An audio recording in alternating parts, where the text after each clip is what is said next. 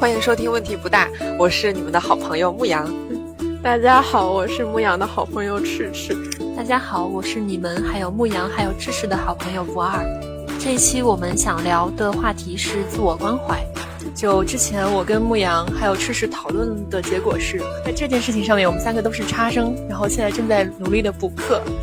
录这个播客其实有一个契机，是我今年度过了一段比较艰难的时光，跟我想换工作有关。然后我体验到了非常大量的自责、自我攻击，还有对自己的痛恨。就是这事儿呢，我暂时不情愿说太细，但是最后我决定放过自己。很重要的一个契机是听到播客 Hidden Brain 在十月份，他们出了一期节目，叫做 Being Kind to Yourself，对你自己好一点吧，朋友。所以听到这期播客成为了一个重要的转折点。那么我向赤赤和牧羊提录这期播客之后，大家一拍即合。那我们就来说一下打动不二的这个故事。故事的主人公叫 Kristen。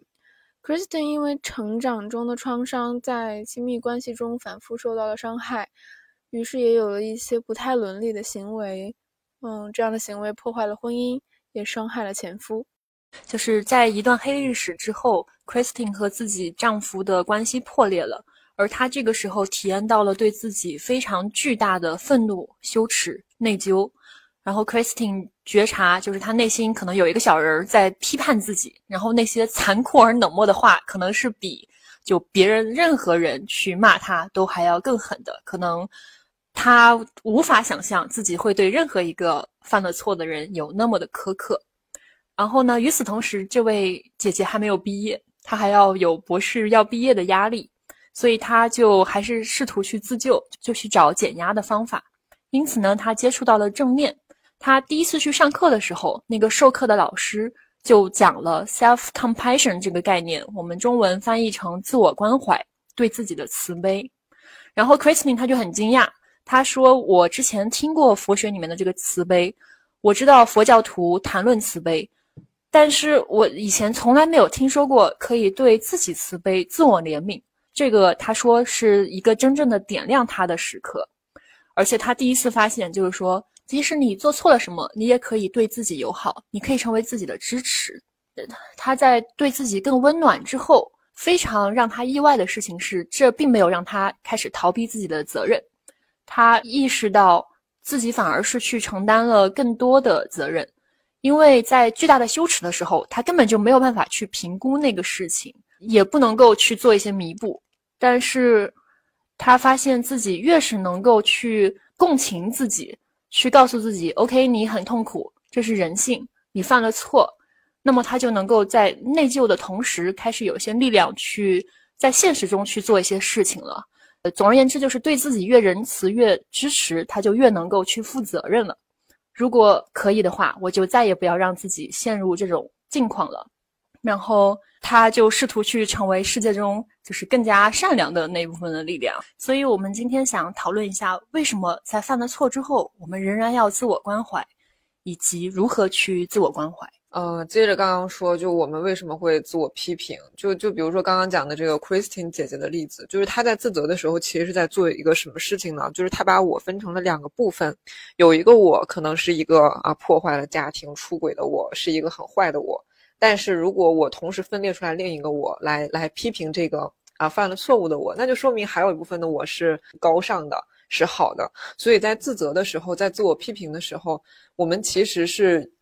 嗯尝试分裂出来一部分的自己，作为一个站在道德的比较啊高点的一个人，然后对自己说，我对自己的要求还是很严格的。我果然是一个嗯还不错，还比较高尚的人。而且有的时候，就是另一半的我们犯的那个错误可能越严重，然后我们对自己的这个批评就会越越激烈。就是我们有多么的痛恨那个做了错事的自己，就意味着我们是一个相反的多么好的人。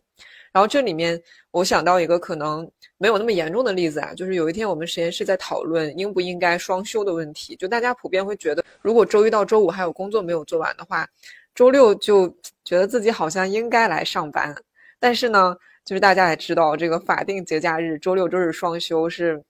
劳动人民抗争得来的，前辈的劳动人民抗争的结果，所以就周六又不应该上班。然后非常抗拒来上班。然后引用一个。就是我们实验室的一个同学的例子，他说周六早上十点多十嗯，他说周六早上十点多醒来，就心想都快到中午了，我在家点个外卖再去吃吧，啊，再去实验室吧。然后吃完午饭呢，就就下午了，然后就想我再拖延一会儿再去吧。结果拖延完了，天就黑了，冬天北京的天黑得很早，然后就在自责和懊丧中度过了其实是休息的一天。我对这个事情是深有同感的，因为一旦我认为自己超出了应有范围的休息。我就会开始焦虑发作，我就会开始进行这种自我批评，这就会导致一个情况，就像那个刚刚同学的例子一样，就是休息也休息不好，但是工作呢又是完全没有去工作。那这个事情其实也困惑过我，就是我为什么要做这种就是费力不好不讨好的事情呢？就我为什么要做这种让自己很不舒服的事情呢？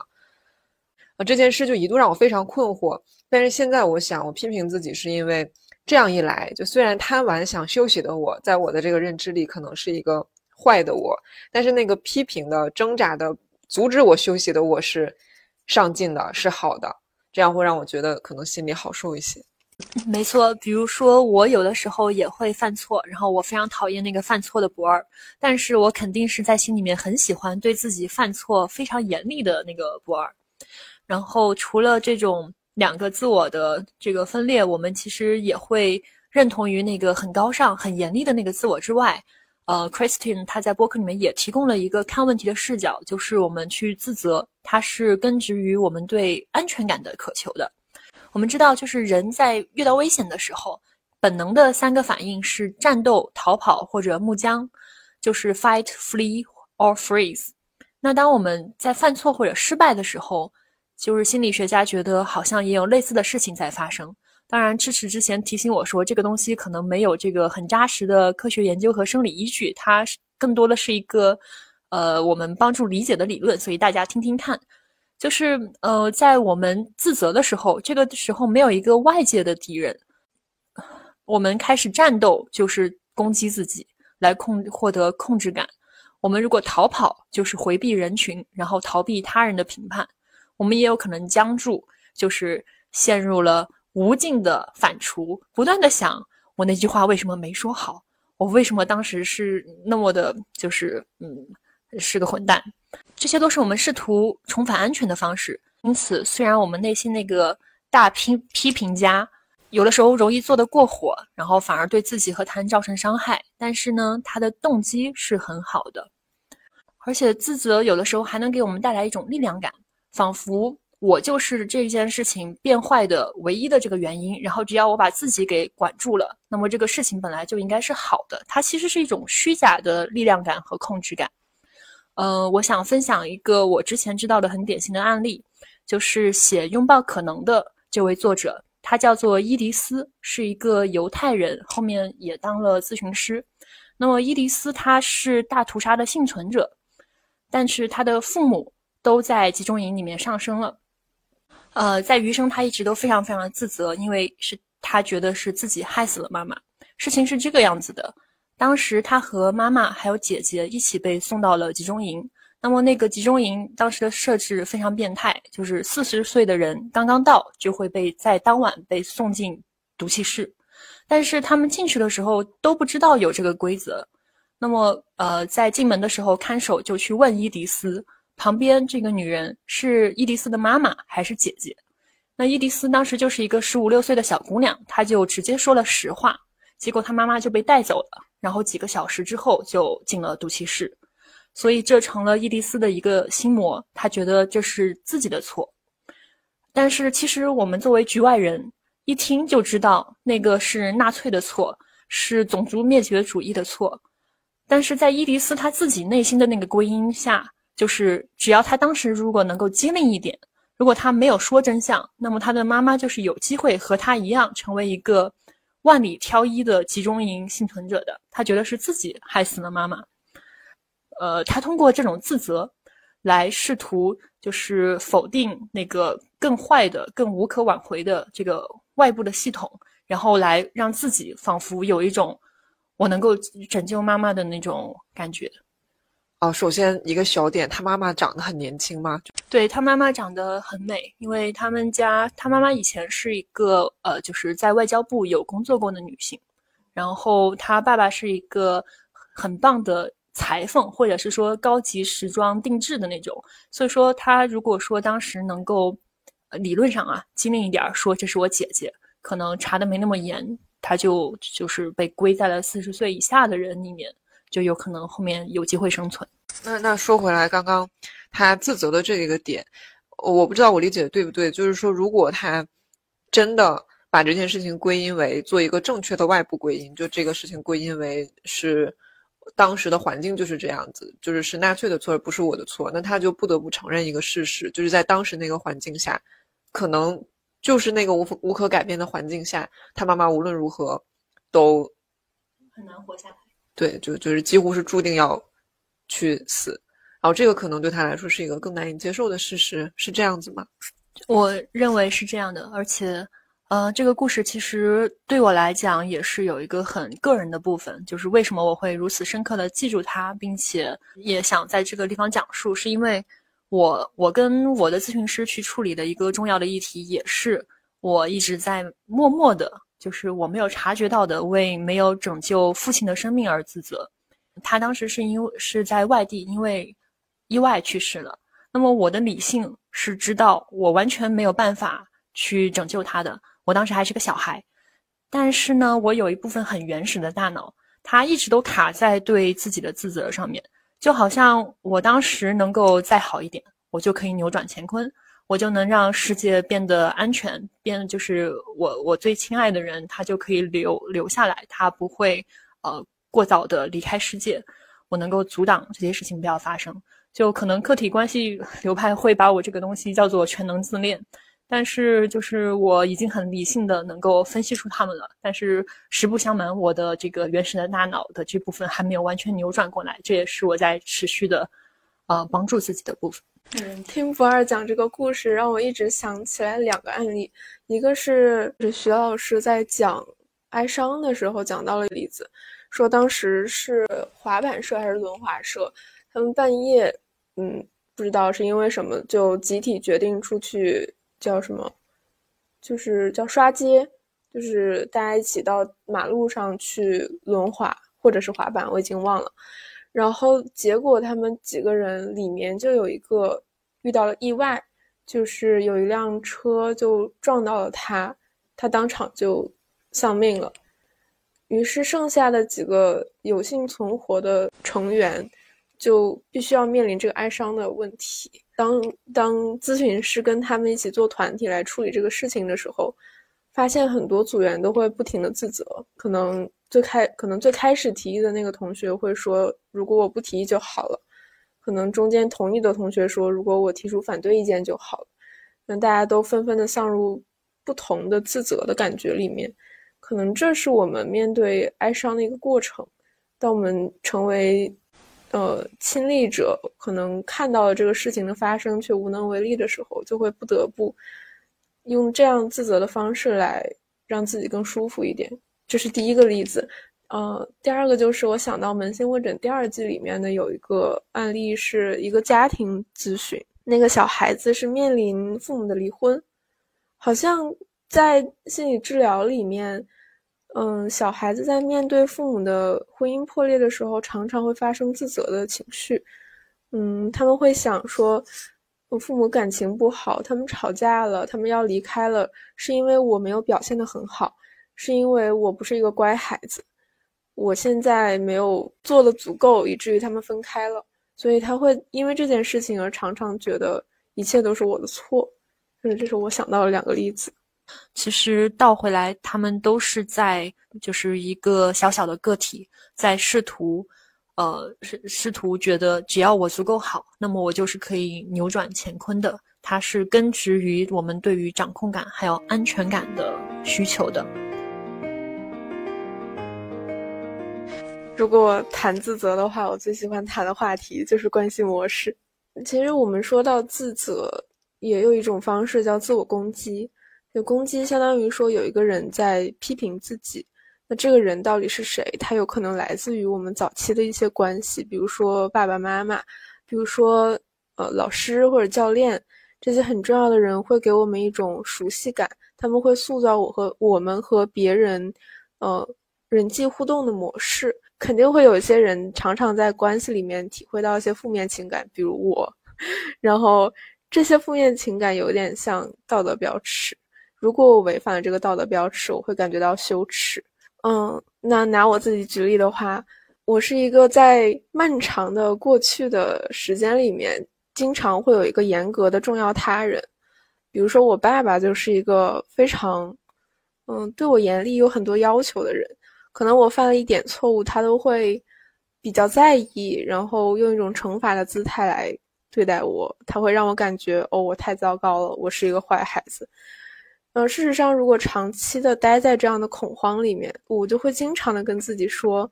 呃，不要犯错误，犯了错误就会被惩罚，犯了错误就是一个坏人，我是一个烂人，从头到尾的烂人。举个例子吧，这是小的时候。很在意过生日的时候，因为那个时间对我来说是一年里面唯一一天我可以无条件、无条件对自己好的一天。于是我那一天就和我的好朋友出去玩了一下，回来的时候买了两本书，还有一个小的饰品，当做给自己的礼物，花了五十块钱。嗯，我就开开心心的回家了。结果一进门，嗯，我爸爸妈妈在做饭，然后看到我买了东西就责怪我说：“怎么花了这么多钱？”你花了这五十块钱，可是你妈妈一晚上值班赚的钱，那你就这么直接花了？你要过生日，你应该跟我们过，不要跟你的好朋友过。难道我们还没有你好朋友重要吗？于是我就当时就站在一边，就是很很可怜兮兮的，就像罚站一样站在他们，然后就听他们责怪我。当时我的感觉是真的很糟糕，因为我其实没有办法处理这种感觉，就是。我对自己好，这是我的生日，但是我做的一切是一个错误的举举动，所以我能够嗯处理这样的情感的方法就是攻击我自己，我是不值得花钱给自己买书的人，我不值得跟朋友一起开心，我是一个糟糕的人，就类似的，我我可能我童年或然后初高中是经常处在这样的环境里面的。那久而久之，其实就养成了我的关系模式，大概这样。就这个关系模式，就是最后形成的关系模式是什么样的关系模式呢？是这样，就是在客体关系心理治疗的那个理论里面，嗯，我们理解我们每一个人的自我里面是有他人的，就是我们的自我是包括自我和我们和重要他人的关系，呃，所以我们在。和别人，比如说我跟你聊天的时候，我会有一些情绪反应，我可能会把你当成我的某个重要他人，你可能是一个严厉的客体，你可能对我要求很严格，所以我会特别在意你对我的呃期待，然后这就是我自我里面的一些关系模式，我会特别在意你的一些小生气，你生气的时候我就会特别紧张。其实我这个人对于大多数人对我生气我都会紧张，然后我会自责，开始自责。那我理解的对吗？就是因为可能和早期的重要课题，比如说父亲有类似的经历，然后有类似的关系，所以之后可能你在和其他人相处的时候，会尤其呃容易陷入这种类似的模式里面，就是担心别人对自己的责备。嗯，我我还有一个小疑问，就是刚刚你讲的这个关于过生日的故事，就是听上去在。小时候就是小时候的你和小时候的你爸妈在意的是两件不同的事情，就是你爸妈在意的是，就是意思大概我听上去啊，是我给你出的钱，所以你得跟我玩儿，就是我给你出的钱，所以你过生日得跟我在一起，或者是你怎么过生日要我说了算，因为我出的钱。但是他们强调的不是你不可以过生日或者你不可以开心，他们强调的是你不能够按照自己想要的方式开心，就是你你必须得跟我在一起开心。但是，但是，就是小时候我们可能没有办法理解到这么复杂的事情。小时候我们的理解就是，啊，我去玩了，然后你阻止我去玩，就是我买了五十块钱的东西，但是你你你因此而惩罚我，所以我们得到的结论就是，我不配去买五十块钱的东西来给自己庆祝生日。但但其实是不是，当时就是你和你爸妈说的是不一样的事情？作为一个旁观者，我觉得牧羊讲的还挺有道道理。爸爸妈妈好像有一小点点的是，他们无法处理女儿过生日，比较愿更愿意欢快的跟同伴们一起出去玩，而不是跟我们俩玩的那种失落。然后听上去好像是他们不是很能处理这种失落，以至于就是找了一个由头怪你花钱太多。哦，我好像 get 到了，有点像孩子长大了，翅膀硬了，但是不许飞，不许跑，你是我们的。我觉得是这样，就是小孩子的逻辑是，我我我在努力做一件事情，获得大人的认可和爱，然后我做了一件错事，大人批评我了，他不爱我了，就是这样。其实有点简单，对，就是我也经常觉得，就是我我小时候也会经常觉得，只要我妈批评我，我妈就是不爱我，所以我我就直到今天，我还会做很多事情，尝试证明我妈是爱我的。虽然我妈是一个很好的妈妈，就是比如说我跟我妈说我想要买一件很贵的东西，比如说我说我我跟我妈说我今年过年想要买个貂，就是众所周知貂是很贵的，然后当我妈答应了之后，就就是这个中间涉及到了一系列的拉扯，就是我妈会。我知道她是舍得的，但她会先跟我说，就是介绍一下这个行情，然后她会跟我说：“哎呀，你这个过年回来买了之后，貂这么厚，你回北京也穿不了。”然后当我感觉到我妈好像有一丝这个犹豫的时候，我就会说：“妈，算了，我也不是非得想要。”然后我妈就会：“啊，没事没事，我都决定给你买了。”但是其实当就是得到我妈一个确定哦，我知道她愿意为我花很多钱的时候，我就没有那么想要这个东西了。我就是想要验证她是不是。足够的爱我，以至于愿意给我花很多钱。我分享一个我前一阵子看美剧《继承之战》里面的看到的一个名台词啊，就是一个呃非常富有的商人的老婆形容这位商人是，他这辈子就没有见到过一个心爱的东西，他不会踢一脚，然后看看那个东西会不会还爬回来，不管是狗还是 小孩儿，都是这样的。所以他把自己的四个小孩都养废了，差不多是这样。然后，其实这是刚刚分享了，就是父母对自己的这种严厉的对待。我猜想，这个中式的家长，其实他们可能会觉得对小孩要严厉一点，甚至要有些苛责，因为他们的逻辑是，如果太宽松软的话，小孩未来不会有任何成就。那么作为呃，家长养出来的小孩，我们很多时候内化了这种逻辑，就是我们通过自我批评，然后去鞭策自己再多学一点，这样等一下的考试我们就能拿到好的分数，去到更好的工作单位。但是呢，这个自我批评和苛责，它只是在短期里面能够有这种激励作用，能够打上鸡血。但是这就像你打小孩一样，你会获得短期的服从，但是呢，会有很多。隐秘的那种长期的伤害，比方说小孩，你打他，他这个考试是考了好一点，但是他内心有非常高水平的焦虑，导致他以后其实比较难表现表现出他真正的应有的那个水平。焦虑啊，短期还有这种苛责，就是体罚，短期是有用的，然后长期会造成伤害。那说到这儿，我突然在想，短期到底是多短？比如说我们的整个。呃，应应那个应该叫什么？义务教育时期，包括高中，就就是好像都是在这样的环境里面。你没有听过哪一个高中的班主任会跟你说啊，你要爱自己，累了就别学了，对吧？没有人会这么说，就大家都是什么 啊？但但你你说不也有很多人，就包括我们在座的三位，就也是通过这样的对自己的苛责，然后呃激励。以苛责为手段的一种激励，然后在过去的可能十多年里边，啊，好像还还行。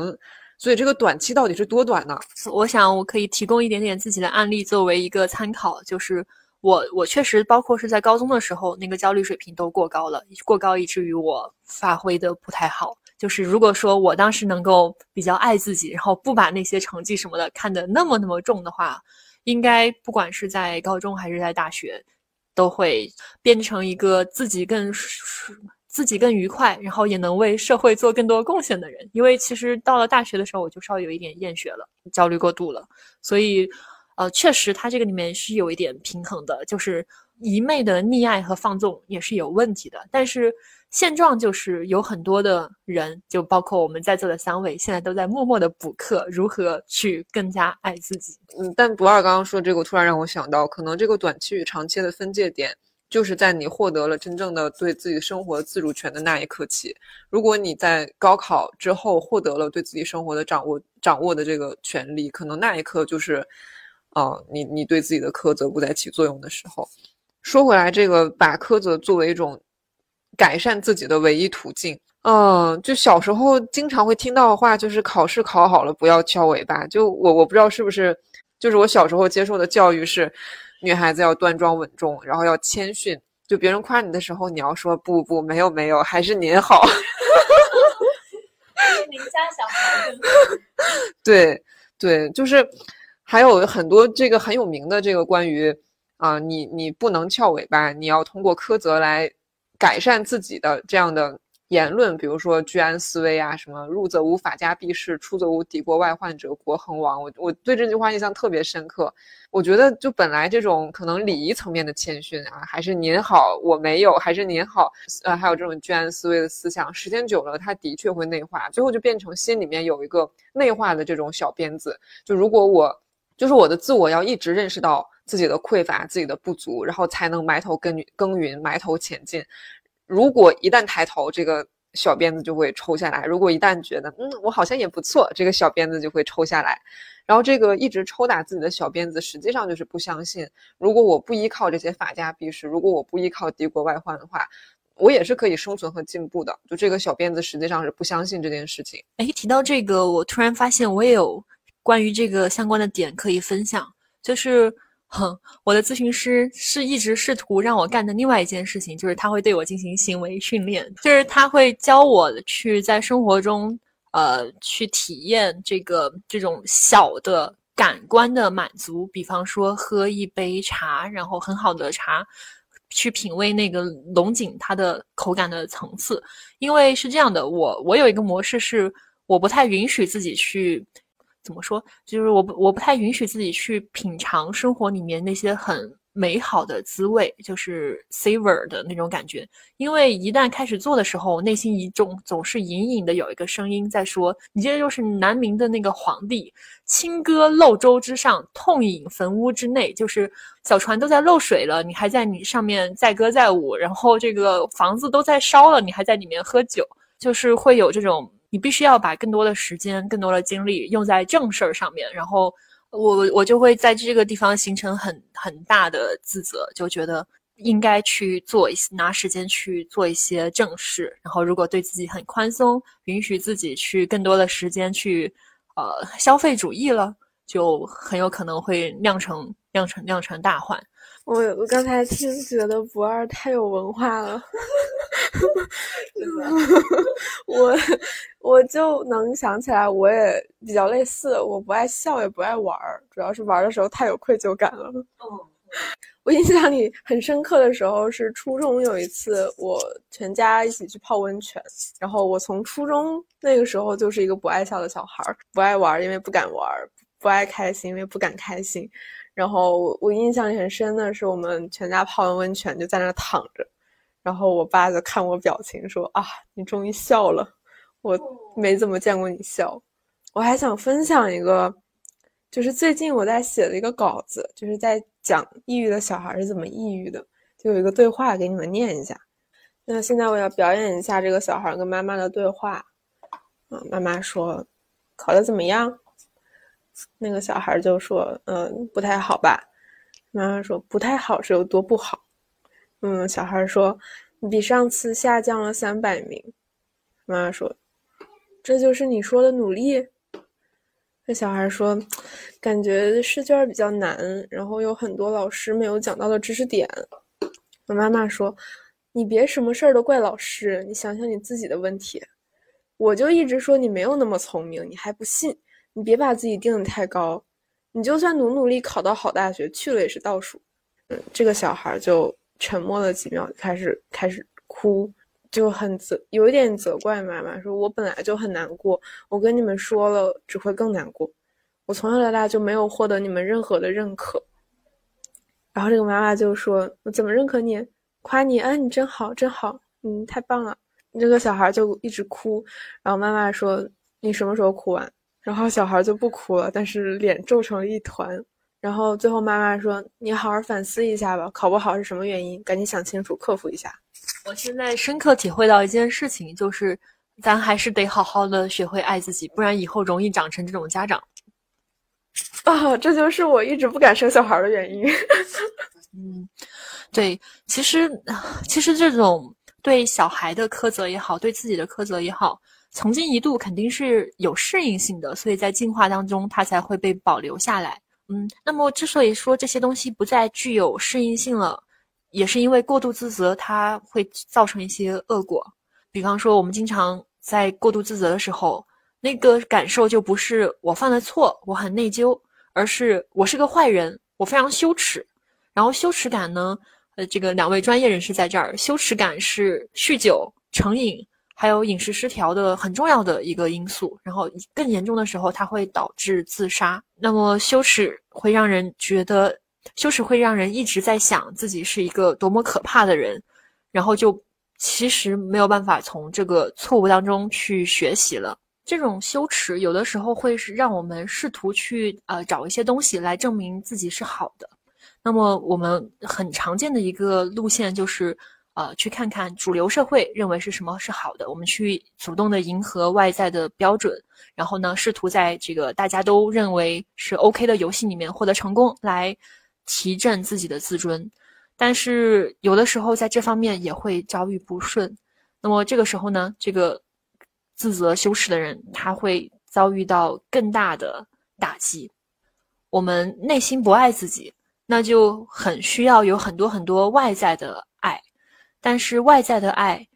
几乎注定永远没有办法真正让我们感到满意。我就想到，呃，我男朋友他是一个自尊特别高和稳定的人啊。我我感觉不二刚刚说的这个其实很有道理。我第一次看到不二的这个稿子的时候，我就觉得这这说的难道不就是我？因为的确是这样，我经常会发现自责这件事情和，呃。想要很多外部的爱，我经常发现这两件事情是合在一起的。不仅是我，我也观察到我生活里面有类似的人。就是当你越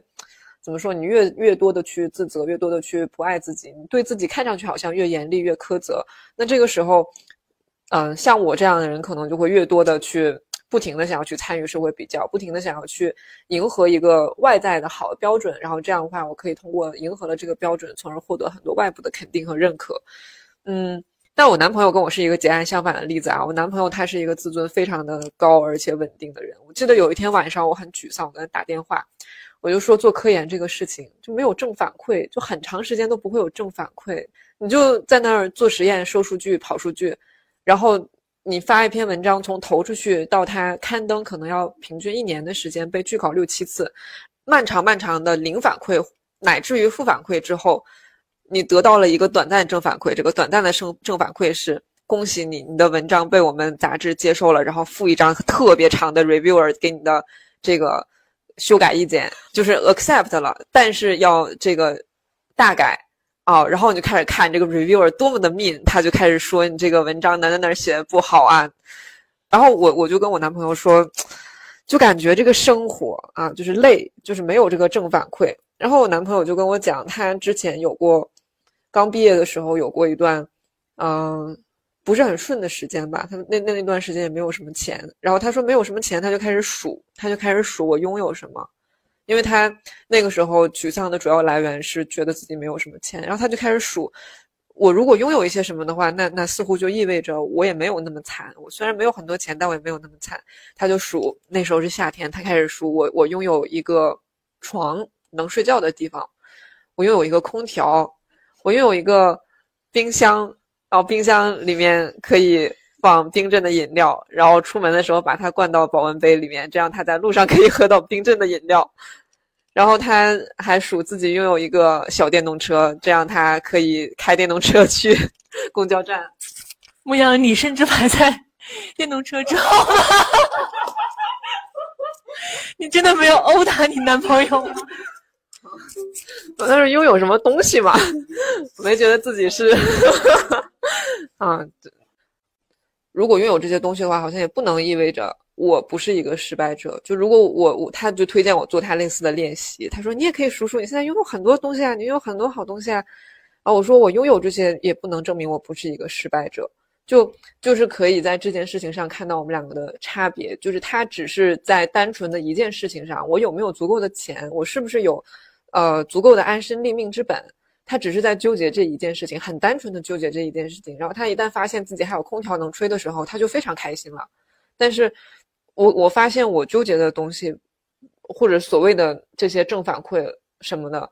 并不是正反馈本身。我所纠结的其实是有没有一件事情能证明我不是失败者。其实我我跟我对象和牧羊跟你对象的其实很像，因为我对象也是有高而稳定的自尊，所以他可以，他不仅做科研，他还做的是不是热门的方向，而且乐此不疲。我以前也问过我对象，就是因为他天赋还算是比较高的，所以我也问过他，就是说你有没有想过，可能你天赋没这么高，你没有办法做你很心爱的科研，那是怎么样的？他他之前就考虑过这个，如果说科研做不出来的话，他就去哪哪公司，然后就去找工作，然后那那条路的话，他就更多的聚焦于去呃挣钱，去获得经济资源，然后给家人提供好的生活上面，他就完全完全 OK，所以说他就个人不会被，比方说。嗯，就不会被一个我必须要做到什么什么才能够证明我是好的这样的诅咒捆绑着。他就在，我觉得他是一个在各种地方都能让自己比较开心的，就非常贼羡慕这种。就是有男女差别吗？是所有男生都是高而稳定的自尊，女孩子都这样吗？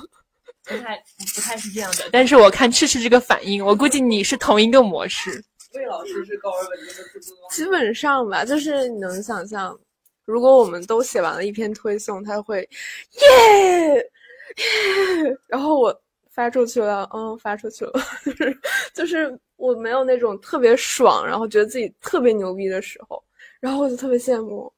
我根据我个人的观察啊，还是主要是因为我们三个光眼光毒辣，就是挑挑到了有高而稳定的自尊，不会试图来 PUA 我们来提高自己自尊的人。对，还是有很多，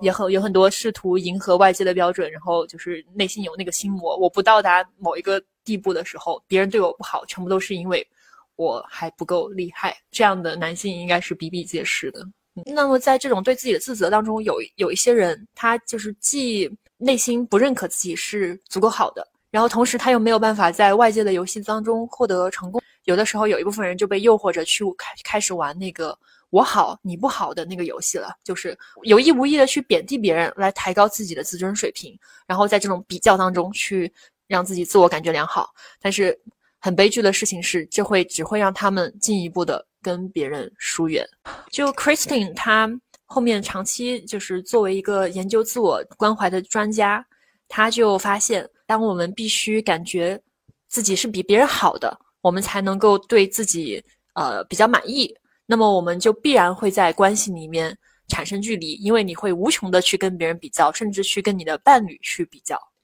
但是呢，如果我们能够对自己还有对他人都有同情心，我们去接受自己有缺陷，别人也有缺陷，那么我们其实能够更接近他人，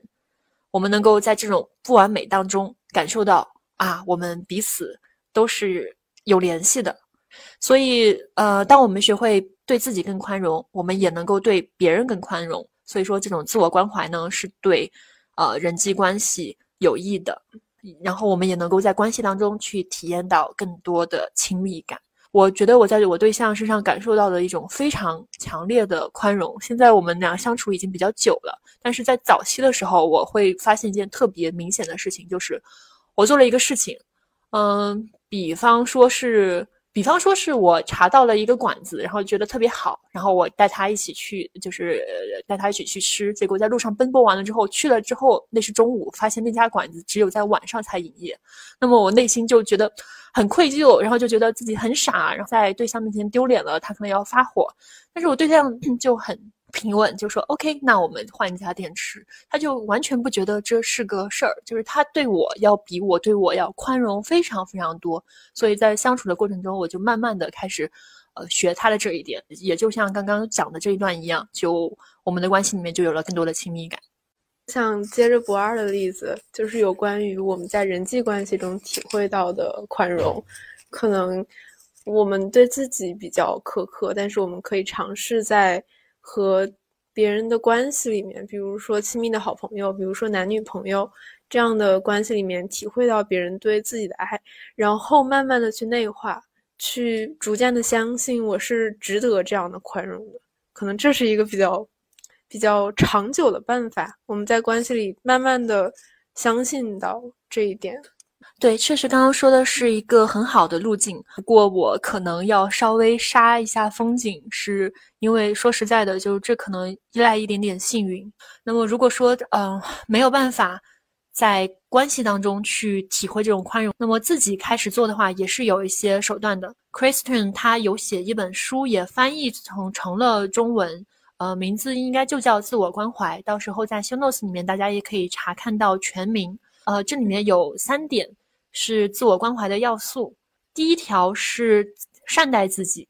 让我们就是把自己当做一个朋友去看待，或者是把自己当做自己的孩子去看待。说到自己把自己当做自己的孩子来看待这个事情，好像有一点奇怪哦。但我的确是深有体会。我不知道我在问题不大有没有讲过这个例子，就是有一天我。呃，坐地铁回家的时候，我就在地铁上非常的闹心，就是非常的焦虑，就有一种可能就焦虑发作的那种感觉。然后当时也是工作上面有一些应激事件，然后我坐在那里，我就突然想到小时候我生病的时候，我能体验到最强烈的母爱的时候，然后我妈她就会握着我的手，把我的手放在她的胸口，然后说疼痛都传到妈妈这里来了，就是这个感冒都传到妈妈这里来了，啊，然后我就突然。就是那是一种，就就是非常非常强大的母爱的感觉，就是一种非常无条件的爱，所以我能够很容易的，就是在这一个模式里面去想象，如果我有一天当妈了，我会怎么样爱我的小孩。然后，如果就是在地铁上的那个灵感，就是我把那个小孩就替换成了我自己。如果有一天我的小孩跟我说：“妈，我好累啊，我在学校里面怎么怎么样了，我好累呀。”我肯定会跟我的小孩说，那累了就休息啊。当然，我也会问问他，就是他的工作有没有完成。不过，就是就是，如果他都非常非常累了，而且又是周末的话，我肯定会跟他说，那你累了就休息啊。如果我跟他说，妈，我觉得我的肩特别疼，我妈就会跟我说，那你去按摩，或者妈妈给你揉一揉。就是感觉到，当我把我自己当做可能就我妈对我那样的去对待的时候，就会觉得放松很多，就就觉得好像。这些事情都不是很大的事情，就那些生活里面应激的事情都不是非常非常严重的事情，就都是可以，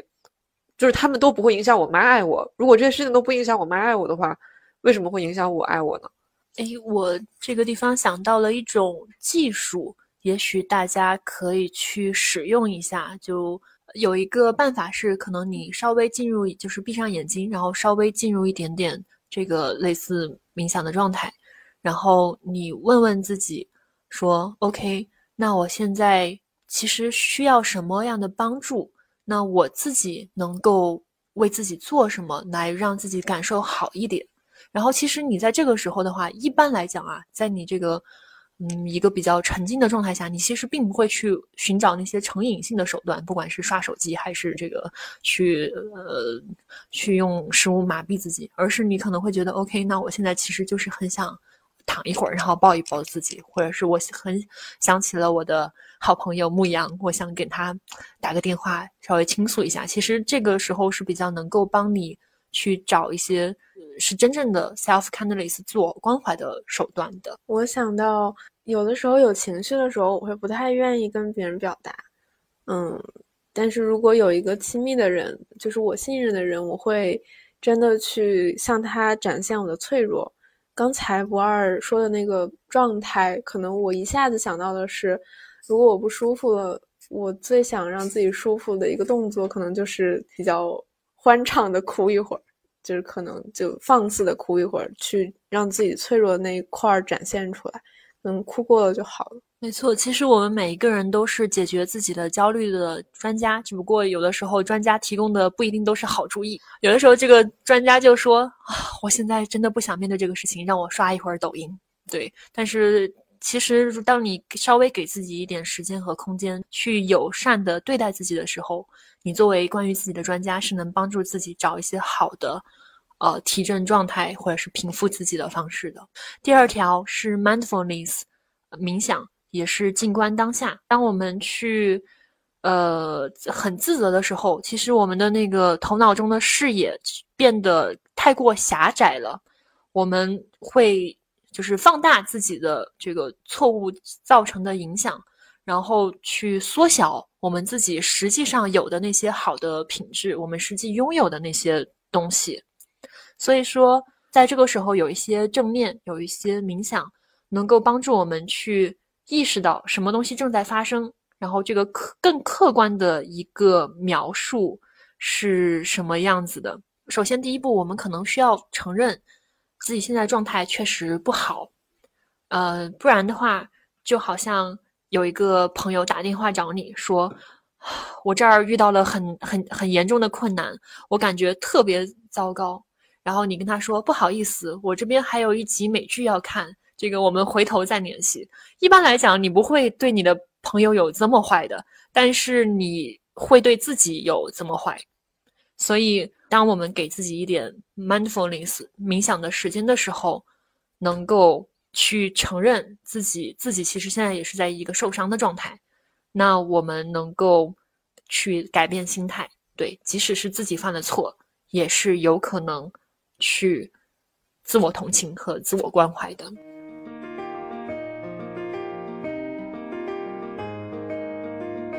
第三条是认识到普遍人性。我会，因为我在我的实践工作中会接触心理动力学、精神分析，它其实是非常坦诚的去看那些人性的弱点，比如说我们会自私、会贪婪、会欺骗、会呃，就是各种嗯，会出轨、会各种呃，希望能够享乐等等。事实上，这确实是我们的人性。它确实扎根在我们的内心里面，会影响我们很多的情感行为。当我们真的坦然的去看到这些的时候，其实往往能够释怀，而且甚至能够控制住这个部分。所以，这个第三点，认识到这是普遍人性，英文是 recognition of common humanity。呃，我其实会想到一句 Tal Bensher 经常在积极心理学的那个哈佛课程里面讲的一个话。讲的一句话叫做 “permission to be human”，我们可以意识到作为人类就是不完美的，然后意识到我的生活里面是有挣扎，那么别的人的生活里面也有挣扎，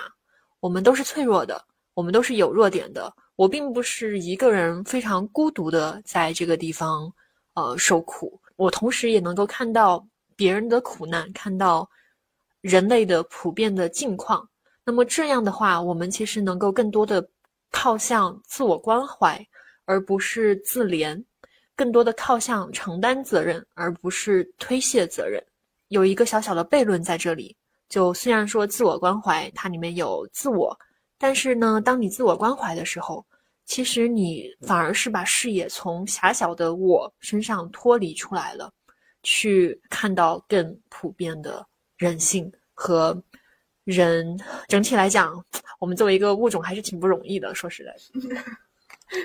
OK，我们节目每期结尾的时候有一个 bonus，是一个十分钟之内大家可以完成的小练习。那么赤赤想要分享两个技术，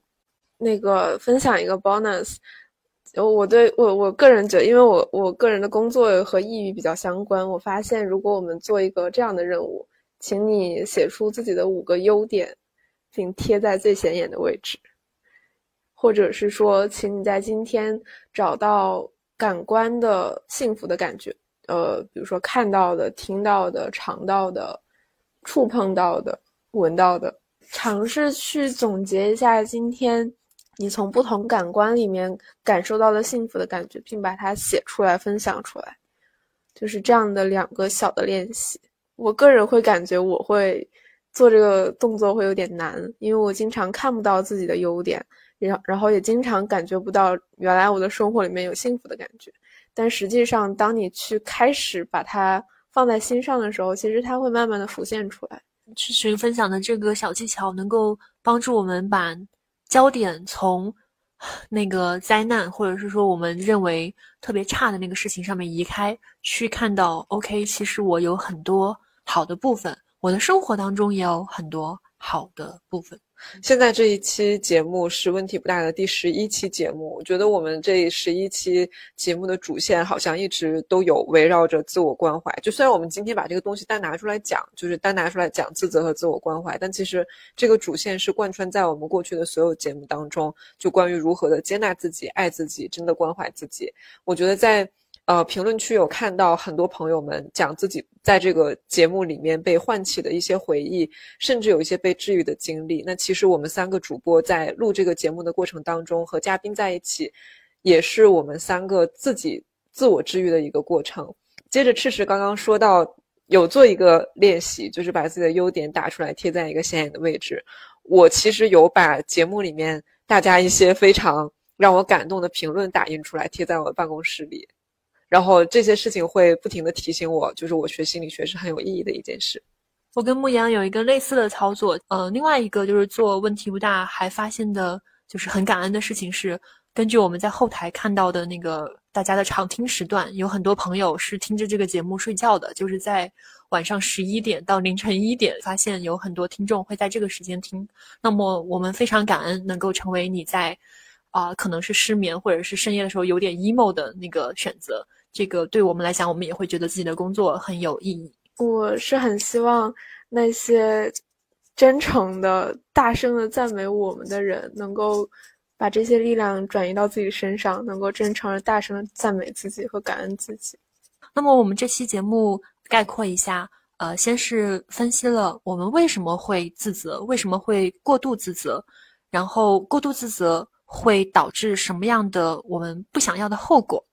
以及我们如何去跟内心的这个惩罚者，去跟内心的这个大批评家相处？结论是需要善待自己，要静观当下，以及去认识到这里面有很多的普遍人性。我们并不孤独，呃，虽然存在的孤独可能是无可避免的，但是在犯错这件事上，我们全部都不孤独，每个人都犯错啊！我想到了我刚刚本科入学的时候，学长跟我说过的一句话，叫。不必害怕，这岛上众生喧哗，就是大家都不孤独，至少在犯错、呃自责和自我关怀的探索的道路上，大家并不孤独。那如果你喜欢问题不大的话，欢迎你点赞、呃评论，以及到苹果播客给问题不大打分，也可以转发给身边可能会喜欢我们这档节目的朋友，这些都会对我们很重要，因为问题不大，某种程度上是我们三个人在用爱发电。然后还挺希望这个发出来的电能够供给更多的朋友。